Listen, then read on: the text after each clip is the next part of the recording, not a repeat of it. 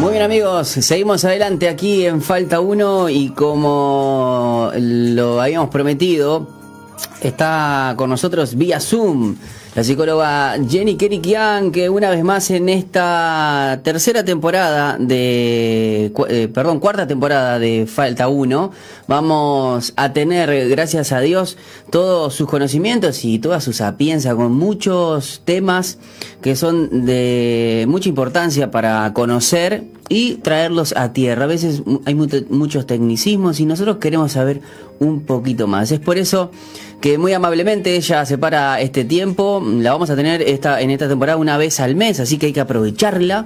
Eh, y vía Zoom vamos a, poder charlar con ella. ¿Cómo anda Jenny? ¿Todo bien? Bueno, feliz año, todo, porque es la primera vez que salís en esta temporada. bueno, sí, les saludo en este nuevo año, así que este, contenta, eh, la verdad que muy privilegiada de poder compartir con todos ustedes. Gracias Pipo una vez más por, este, por esta invitación. Y bueno, sí, si bien no nos vamos a estar viendo en forma tan asidua, este, vamos a estar compartiendo en, en, los momentos que tengamos oportunidad entonces acerca de algunos temas, como vos decías, para poderlos bajar a tierra y ayudar a las personas a vivir mejor, que de eso se trata, ¿no? Ahí va, eh, a mí si hay algo que, me gusta de, este segmento y de esta columna es eh, justamente eh, hablando de psicología, hay, hay muchos conceptos, ¿no? Pero tener la oportunidad de charlar con alguien, un especialista, y al menos entenderlos un poquito, ¿no? Obviamente esto no quiere andar, no, no significa que estemos suplantando algo que para mí debería estar en, en en, cuando uno va a hacer surtido en la canasta, ¿viste? Cuando vos haces este, una listita de cosas, yo creo que tienen que ir, eh, cuando haces el surtido, carnes, lácteos, ¿eh? y de repente abajo el todo, terapia, este, porque este, es muy bueno y muy liberador cuando uno se conoce a sí mismo y sabe por qué reacciona, cómo reacciona, por qué pasa lo que le pasa, y además algunos temas que son, este, en particular, me gusta mucho, lo he escuchado mucho y es lo que estamos, lo que vamos a hablar eh, en este inicio, en este primer en esta primera columna, que es acerca de la generación de cristal. Este, la verdad cuando me pasaste el tema me encantó. Estuvimos también haciendo una encuesta, una encuesta no, estuvimos haciendo una pregunta a todos ustedes que nos siguen por las redes sociales, más en, en Instagram que obviamente avisábamos que íbamos a tener a, Jenny este, y habíamos puesto ahí un, box de, preguntas donde, bueno, si ustedes desean algún tema específico, nos puedan depositar ahí sus dudas, sus consultas y nosotros se lo vamos a hacer llegar a Jenny y bueno, de ahí va a salir las próximas columnas y bueno, y todas esas cosas.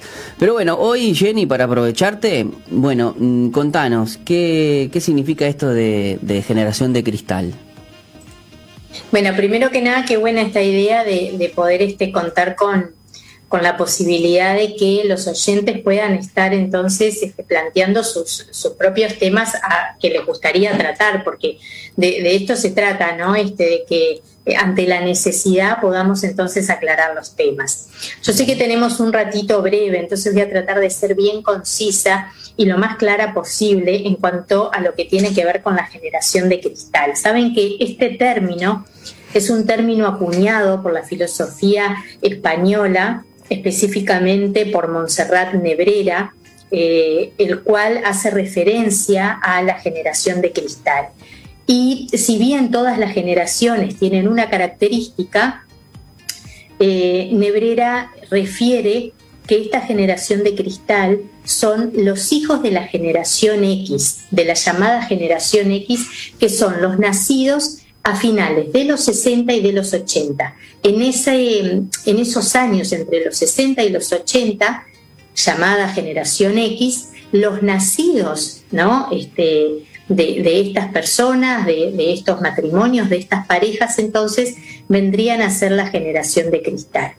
También es, este, es oportuno aclarar de que los diferencia de los millennials, que son los nacidos entre 1980 y 1999, y de los centennials, que son los nacidos a partir de 1997 en adelante. Entonces, cuando hablamos de generación de cristal, este, este término acuñado por la filosofía española, más que nada por el autor Montserrat Nebrera, entonces estamos hablando de los nacidos de la generación X, o sea, aquellos que están, este, eh, que son hijos entonces de, eh, de esta generación.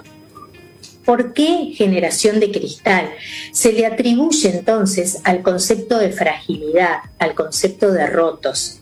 Estas reacciones entonces son consecuencia de cuando las cosas no le salen bien a estas personas, a estos jóvenes más que nada, ¿no?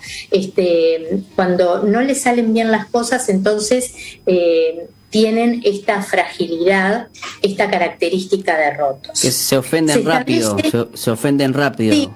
Sí, mira, en, esta semana justamente en otra entrevista de radio, eh, el conductor cuando, hablando de este mismo tema también, el conductor cuando este, me presentó me dijo, bueno, mira, Jenny, sin que te ofendas, este, podemos empezar a tratar el tema, un poco haciendo alusión este, a esto justamente, ¿no? A, lo que a la característica que tienen, ¿no? Esta ofensa es que son, son muy fáciles, son muy fáciles de, de ofenderse cuando, cuando quizás lo único que, estás haciendo es, en una discusión eh, contrarrestando su argumento, quizás, ¿no? Entonces se ofenden muy rápido y van para el insulto enseguida. Justamente, este, esto, sabes que se establece tipo un análisis este, de padres con carencias que no permiten que a sus hijos les falte nada o les sucedan diferentes experiencias negativas. Entonces, Acá es un poco donde queremos hacer el foco. No estamos hablando de una generación de cristal ni reconociendo un poco cómo surgió el término ni cuáles son sus características con el fin de juzgarlos, de condenarlos, de que ellos se sientan este, por fuera de lo que es la normativa de la sociedad, sino para poder entenderlos. Y esto es lo importante. Y cuando tratamos de entender, el análisis va a los padres. Si bien no todo queda en el pasado, es bueno el pasado para que nosotros podamos entender, para que nos den estas herramientas explicativas. y además, eh, eh, Jenny, puede pasar que, que uno también al entender el pasado o su origen, eh, se da cuenta de por, por qué uno es como es, porque si yo soy de la generación de cristal y a, su vez quiero, bueno, no quiero ser, o sea, pertenezco, pero no quiero, no quiero tener esa característica, no me quiero ofender por todo, porque entonces también es, bueno eh, para para como decirse recuperarse, pues de una manera, ¿no? Para ver que hubo carencias en mi crianza que no soy así porque, porque simplemente soy así, sino que hubo algo. Y también para ser responsable de los padres ¿eh? en algún momento, ¿eh? porque en ese caso... Bueno. Eh, eh, por eso, la idea no es este, cargar todas las tintas a los padres, pero sí entender de que estas características de padres, en esto de que a mi hijo no le falte nada, que no sufra lo que yo sufrí, de que no viva las mismas experiencias negativas. Pensando que le hacemos un bien y le, le, hicimos un mal horrible. Justamente, justamente, los criamos tanto entre algodones que no les permitimos lo que vamos a ver más adelante, que es la frustración, ¿no? Sin la cual en realidad ningún niño, ningún adolescente, ningún joven crece en forma saludable. Entonces vamos a ver algunas de estas características que tiene la generación de cristal. Ellos nacieron en una era donde la tecnología avanza a pasos agigantados, o sea, nacieron con la tecnología. De hecho, nosotros hemos tratado en este, en este espacio radial lo que tenía que ver con los nativos digitales y con los inmigrantes digitales. O sea que los, los, eh, los de generación de cristal son nativos digitales. Son nativos digitales. Nacieron en una era donde la tecnología es parte de su vida. Pero también otra de las características es que todo es efímero para ellos como en las redes sociales. Si bien nacieron en ese ambiente tecnológico, eso hace que ellos se vean, este, que, vean la vida desde ese lugar, desde lo efímero. O sea, todo aparece y desaparece, no hay durabilidad, no hay raíces entonces de donde ellos se puedan este, afianzar. Son frágiles porque hay una autoridad que está totalmente devaluada o es sobreprotectora. Y cuando nos, nos, referimos a autoridad, nos referimos a autoridad familiar o autoridad institucional. La cual también le genera un gran rechazo. ¿Por qué? Por esto del juzgamiento, por esto de la señalación, por esto de que vos no tolerás nada, sos frágil, este, no, hay manera de poder contactar contigo. Por eso, entonces, es que este, ellos ven como esa autoridad evaluada, entonces la, tienen en, en una idea que está por menos. Por un lado, tienen poco interés por la lectura y la cultura, pero sin embargo prevalecen sus habilidades audiovisuales, justamente por esto, por esta característica de ser nativos digitales, en los que ellos en realidad la tecnología es parte de su vida y no lo es tanto entonces todo lo que tiene que ver con lo literario y lo cultural. Como otra característica más acerca de lo personal, y cuando hablo de características es bueno que tengamos presente que hablamos de características en forma global y general. No significa de que nosotros hoy por hoy nos enfrentemos a un adolescente, a un joven con estas características y digamos, ah, bueno, entonces tiene todas las características de la generación de cristal. ¿Sí? Hablamos de porcentajes entre los cuales podemos ubicar a esta población. que tiene la gran mayoría, ¿no? Ahí está, se caracteriza por, es como que digamos, nosotros nos caracterizamos los uruguayos por tomar mate. Sin embargo, no todos los uruguayos toman mate, ¿sí? Un poco para que... Es más, diría yo que el que no toma mate no debe ser uruguayo, pero bueno. Bueno, yo ahí ya no estoy tan de acuerdo contigo. No, ya sé, ya sé. Pasa la confrontación y, y como que es necesario tener una grieta. es necesario tener una grieta. No, no, pero sí está bueno, en la generalización está justamente porque es como un rasgo de la gran mayoría. Pero sí hay muchos uruguayos que no toman, y hay muchos uruguayos que no les gusta el fútbol, por ejemplo, ¿no? Por ejemplo, o que no son partidarios del mejor equipo del Uruguay, ¿no? Pero ese es otro tema. Bueno, vamos a dejarla por ahí.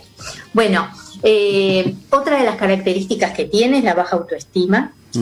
confían muy poco en sus habilidades reales y necesitan ese reconocimiento constante.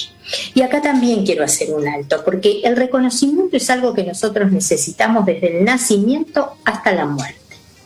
El reconocimiento tiene que ser parte entonces de nuestra sociabilización, de esto de poder contactarnos con el otro. Ahora, este reconocimiento continuo es lo que alimenta a la generalidad de esta generación de cristal.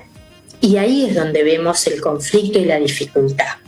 Con una baja autoestima, con una poca confianza en sus habilidades reales y esto de tener que ser reconocido en forma constante, hace que no avance, porque se termina ese reconocimiento y ellos no le encuentran un sentido a su vida. También tienen una baja tolerancia a la crítica, al rechazo y a la frustración. ¿Sí? Esto justamente que hablábamos de los padres que educan y crían a sus hijos o de los adultos responsables, muchas veces esta responsabilidad puesta en este tiempo en las abuelas, en los abuelos, ¿sí? en ese adulto mayor referente, esta baja tolerancia a la crítica. O sea, todo lo que tengo que, todo lo que me tenés que decir tiene que ser para reconocerme. Nada en sentido crítico, nada en lo que tiene que ver con el rechazo. No me puedo frustrar, porque si me frustro, ¿qué es lo que pasa? Como fui criado tan sobre algodones, no tengo la capacidad de sacudirme y de, y de volver a, seguir caminando. ¿Por qué? Porque no tengo herramientas, porque todo el tiempo lo que hicieron eh, y lo, lo, que el entorno y lo que aprendí de ese entorno entonces también fue de que no me sucedieran cosas negativas, de que no escuchara cosas que no me gustaban, de que no me, no me enfrentara a esa dificultad de mirar cara a cara a la otra persona y decir me equivoqué y pido perdón. Entonces, si esas experiencias no estuvieron, no voy a tener los recursos como para poder salir de alguna situación similar cuando tenga un poco más de edad. Entonces eso es lo que pasa. Al no haberse enfrentado en determinadas maneras eh, a experiencias que son negativas, tampoco tienen esa capacidad de resolver esas experiencias negativas. Por eso esto de frágil y de roto, porque no sé qué es lo que tengo que hacer cuando me enfrento a una situación así. Es esta necesidad constante de los aplausos virtuales, ¿no? A ver cuántos más likes tengo, cuántas reproducciones tuvo mi video, si realmente lo que grabé en TikTok y lo que subí en las redes fue bien aceptado. Y si no, no, tuvo repercusión, tengo que hacer otro. Y, hacer otro. Eh, y hacer otro y, y, te llenan de videos, más que nada porque quieren eh, justamente llegar a un, a un nivel de like eh, satisfactorio para ellos, ¿no? Que vaya a saber quién, quién, es el, el, que lo decide, ¿no? Satisfactorio para ellos en ese momento. Recordemos que se caracterizan por lo efímero. O sea, me satisface hoy y al rato otra vez ya tengo ese vacío y esa necesidad este, de, de poder eh, sobreponerme y seguir haciendo cosas para que pueda seguir entonces alcanzando esa satisfacción. Ahora, Jenny, una consulta, porque esto, esto lo vio antes los creadores de, lo vieron antes los creadores de, las redes sociales, por ejemplo, ¿no? Porque no es este no es por casualidad que los estados de WhatsApp duren 24 horas, no es casualidad que que los las historias de Instagram duran 24 horas. O sea, hay algo que ellos sabían que por algo pegaron. La gente de Snapchat, por ejemplo, que e, era una red social eh, eh, donde había solamente adolescentes, que claro, que eran todos los, adolescentes que venían migrando de Facebook, eh, alejándose de sus padres, justamente porque, ¿cuál era? Te mando una foto y a los 3-5 segundos no, no están más. Y eso cuando lo compró Facebook, o sea, Snapchat creo que no lo pudo comprar, pero sí le copió, o sea, o lo compraba o en todo caso lo hundieron, porque lo copiaron y crearon estos estados de WhatsApp y después, eh, o sea, esta forma de las historias y después pasaron por todas sus plataformas, ¿no? Eh, ellos lo, vieron venir. Bueno, es parte de la generación en la que nacieron, ¿no? Eh, sin duda que conformación de, las, de, estas redes sociales hay personas más añosas, pero también este, está la tendencia de los jóvenes en todo esto, ¿no? De quienes realmente eh, manifiestan la necesidad y ante la necesidad entonces creamos un producto para eso. De eso se trata. Por eso la importancia que yo decía al principio de que las personas manifestaran sus necesidades, porque ante la necesidad uno entonces puede este, traer una solución. Eso se da en todos los ámbitos. En las redes sociales se dio exactamente lo mismo.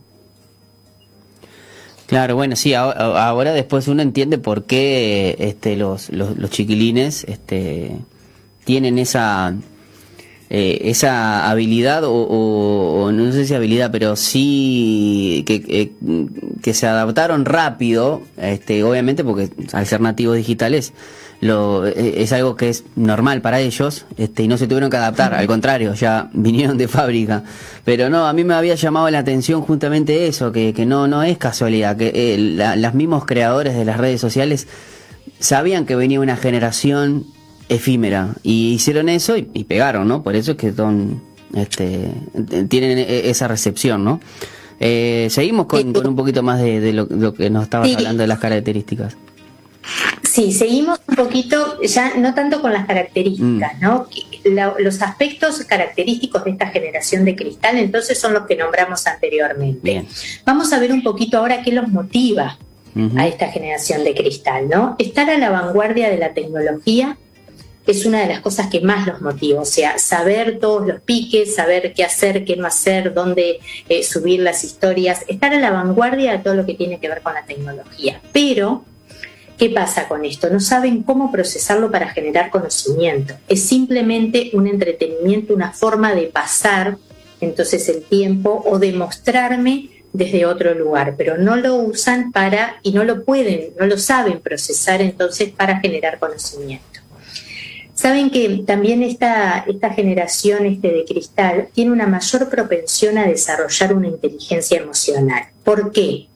debido a su fragilidad, son más sensibles a estos conceptos. Entonces, si bien nosotros podemos encontrar una generación que es frágil por dentro, que se rompe, que no tolera la frustración, empatiza mucho con quienes les pasa lo mismo que a ellos.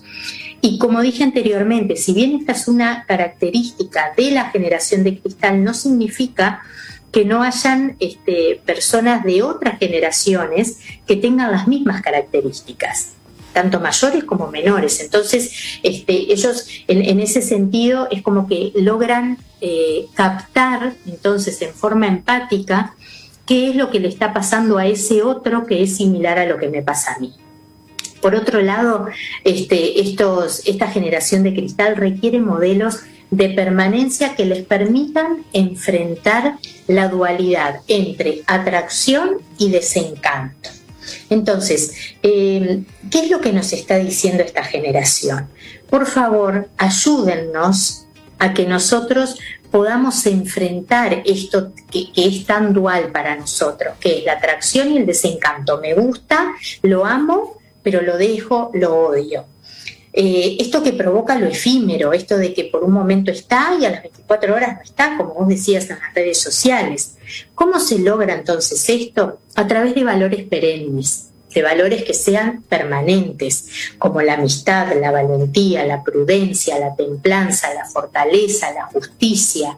Todos estos valores que podemos entonces de alguna manera empezar a transmitir como algo sólido como, como, este, como algo de permanencia justamente para que a ellos les pueda quedar. Saben que Goleman, eh, autor de lo, que es la, de lo que es la inteligencia este, emocional, en 1996, justamente hablando del concepto básico de lo que es la inteligencia emocional, lo describe como un concepto que incluye la habilidad para motivarse y persistir frente a las frustraciones, controlar impulsos y demorar gratificaciones, regular los estados del humor, evitar que las desgracias obstaculicen la habilidad de pensar, desarrollar empatía, esperanza entre otras cosas. Y este, este es el mensaje que a mí me gustaría compartir con, todos los que nos están escuchando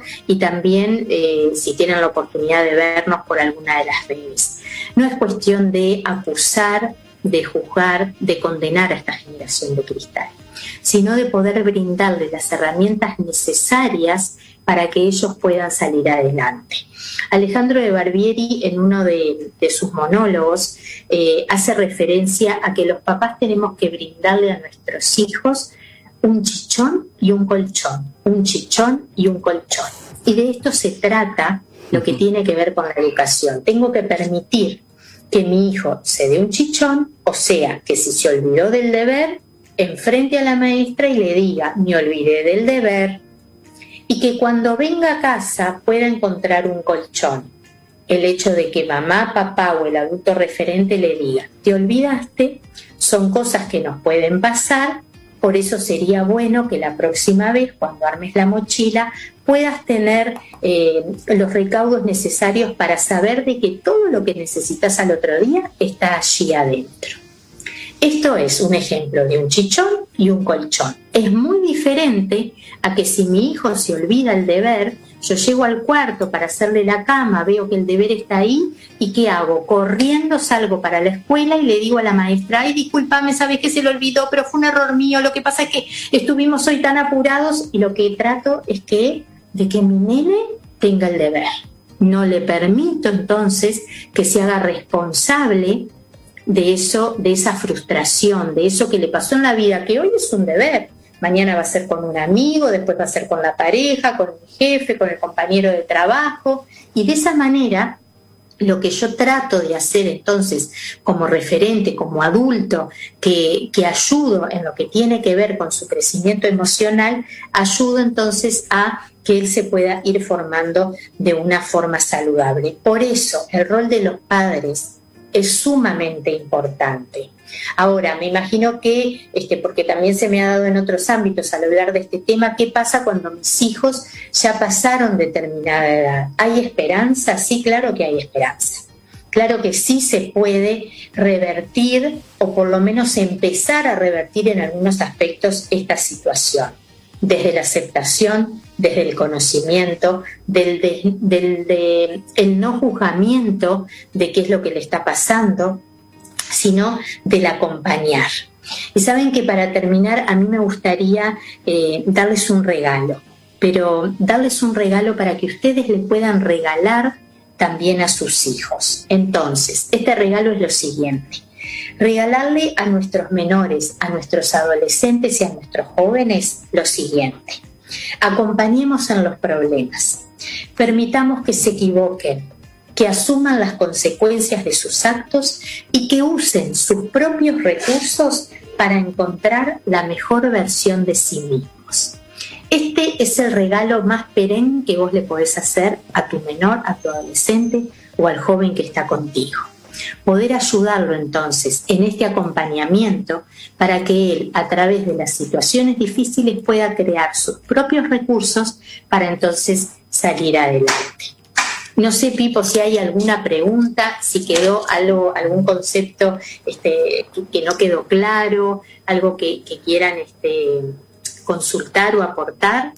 Bueno, eh, de mi parte me quedó muy claro. La verdad que eh, eh, el propósito de la columna, como dijiste vos, no es una cuestión de venir porque yo he visto que em, más que nada en el ámbito donde, donde me muevo mucho, que es en Twitter, en las redes sociales, que soy muy tuitero, he visto que he, visto que se usa el término generación de cristal peyorativamente, este, como para decir, ay, se ofendió porque no pudo, este y acá lo acá vemos como una problemática este, en particular con una crianza que bueno hay una generación con carencias a la hora de criar y una generación que, que viene creciendo con con bueno con todas estas cosas que vos nos estabas nombrando eh, de características y justamente de motivación y poder comprenderlas eh, y, saber hace que, obviamente esas carencias se puedan eh, empezar a trabajar, ¿no? Eh, y la verdad que me, encantó eso, esto último, ese regalo. Creo que, para hacer la primera columna del año nos diste muy buen regalo. Y, y bueno, aquellos que usan el término peyorativamente, no lo, de, no lo usen. Si bien es una característica, ¿no? Porque bueno, pues es lindo a veces, ay, este millennials, este centennials y de repente eh, eh, esto de generación de cristal tiene un porqué, ¿no? Y está bueno poder trabajarlo, en terapia en particular, ¿no? bueno, es, eso va desde, desde tu tono más personal, ¿verdad? Este, pero, pero sí, eh, realmente yo el, transmitir todo esto es para que pueda ser en, pro ¿no? y en beneficio de esta generación y de nosotros mismos también, ¿no? porque al, poder brindar esta ayuda, este volver a repensar, el ver las situaciones desde otro lugar, también nos ayuda a crecer a nosotros como adultos. Entonces me parece que es una doble responsabilidad. Y quienes son padres y nos están escuchando o quienes tienen menores a cargo, no olviden no olviden hoy a la noche de hacer este regalo. Va a ser el mejor regalo que le puedas hacer a tu hijo eh, o a quien tenés contigo para ayudarlo entonces en lo que tiene que ver con su inteligencia emocional. Muy bien, Jenny, como siempre, muchísimas gracias este, por este tema. Bueno, eh, vamos a seguir haciendo algunas encuestas y cosas durante todo este mes para luego poder acercarte, eh, bueno, temas que, la audiencia quiera, quiera que, que, que, puedas hablar y que nos traigas para que justamente en esta psicología poblerina, este, entre nosotros, podamos eh, aprender un poquito más. Te doy las gracias y te espero en la, próxima columna. Ah, y, bueno, si, si alguno quiere contactarse contigo, este, decinos cómo, cómo podemos hacer. Si alguno se quiere contactar conmigo, doy mi contacto que es el 095-619-972. Lo repito, 095-619-972. Para mí va a ser un gusto entonces volver a, contactarnos y poder tratar temas que realmente puedan ser de interés para, para toda la audiencia. Muchas gracias por este tiempo, que tengan una buena jornada y que puedan terminar bien el día. Muy bien, gracias Jenny, un abrazo grande y bueno, nosotros nos vamos a ir a la pausa y seguimos con más Falta Uno.